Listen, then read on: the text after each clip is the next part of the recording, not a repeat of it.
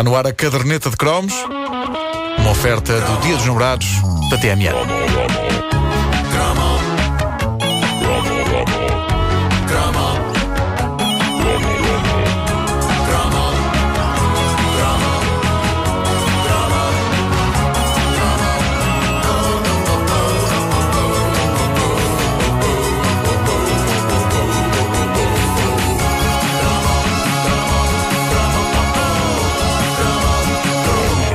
Anos 80 foram riquíssimos em guloseimas estranhas e irrepetíveis, coisas que fazem com que o produto mais artificial que haja hoje no mercado pareça uma salutar peça de fruta, já aqui falámos de muitas delas, uh, iguarias como petazetas, bombocas, granizados fá, mas ainda não falámos de um produto mítico vindo de Espanha e que por cá se encontrava com fartura, sobretudo nas feiras.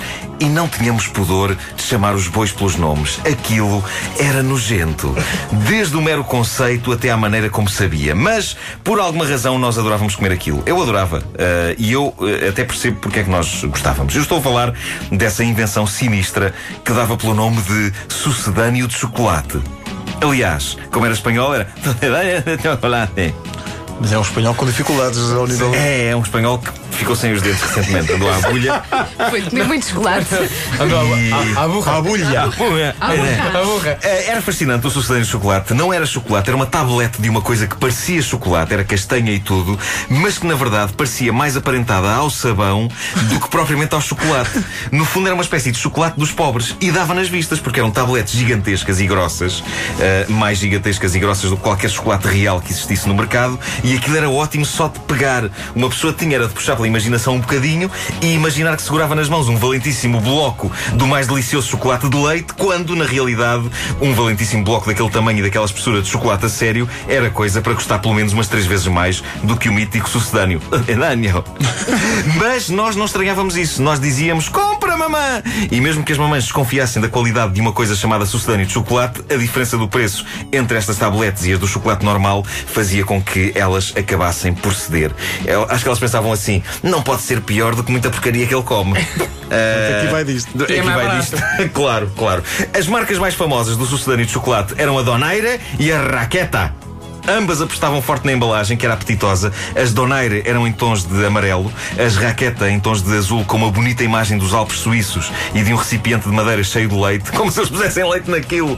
Bom, uh, penso que eles gastaram com os tipos que fizeram o design da embalagem o que não gastaram para fazer o produto propriamente dito. Havia uh, o Donaire Leche e o Raqueta, que eram espessas imitações de chocolate de leite tabletes enormes com grandes quadrados e lembro-me que o meu primeiro contacto com essas tabletes foi através de um familiar. Não me lembro quem, mas era alguém não muito próximo. Foi naquela de o que é que eu agora vou levar? Eu agora vou levar para o miúdo, olha vai isto, siga que é barato. Uh, quis fazer um brilharete porque aquilo parecia um chocolate a sério. e não é? acabou Parecia por uma- uma fazer, tablete. Acabou por fazer, acabou por fazer. No, no papel estava lá escrita a palavra sucedâneo, mas para um miúdo de 7 anos e, a avaliar pelo bom aspecto da embalagem, que incluía uma, uma cabeça de uma vaquinha, queriducha e tudo, sucedâneo devia querer dizer coisa super boa. E de facto, o sabor e a consistência daquilo, digamos que não eram exatamente os do chocolate normal, mas o que é certo é que eu depois, eu depois percebi que se trincasse um taparoer, eh, dava, dava lá perto, dava lá perto. Mas o que é certo é que não tardei a despachar a tablete. Na altura ainda não tinha nascido a minha irmã, por isso não havia concorrência no que toca às guloseimas. Sendo que só mais tarde é que a minha mãe, olhando para a embalagem, me deu a chocante notícia de que aquilo não era chocolate. Isto sim é absolutamente chocante, não é? É co- foi como naquele dia em que disseram: Ah, o Rock Hudson é gay. Pá, inacreditável. Era. Era. Não foi- ah, Devlin Connection.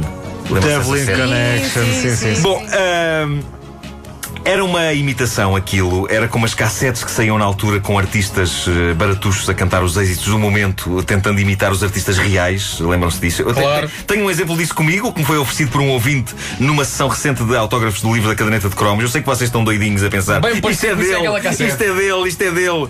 Mas tu lembras? Estavas Lembro, lá. lembro. Eh, eu adorava lembrar-me do nome do ouvinte, se ele estiver a ouvir, que diga alguma coisa.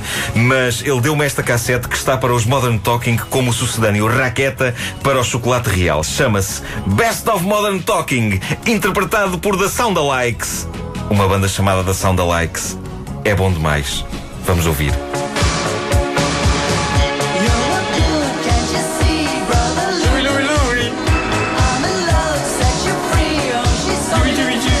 Ver, isto é como se fosse. Isto é, é sucedâneo, é sucedâneo do Modern Talking. Ou seja, é, é Daniel de Modern Talking. Cá está. Voltando ao chocolate, perdão, ao sucedâneo de chocolate, havia uma variedade que subia a parada. Continuava a ser um produto mais próximo do sabão do que do chocolate, mas tinha um extra. Falo do lendário Donaire Leche com cacahuetes.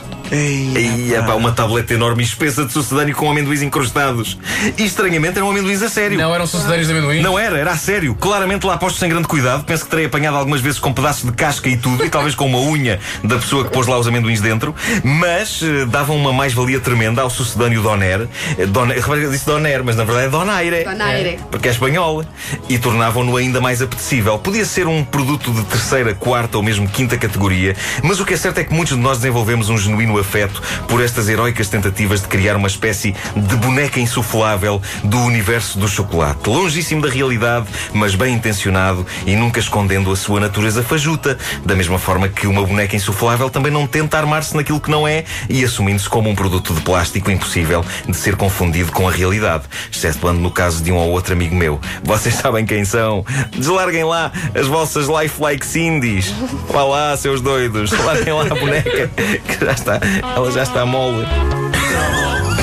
Pi, pi, pi.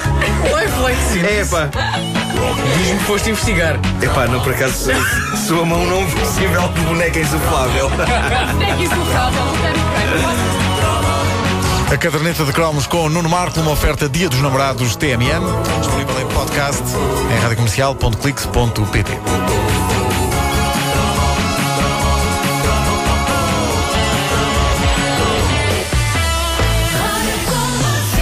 Manhãs da Comercial, bom dia. Cá estamos, bom Boa dia. terça-feira.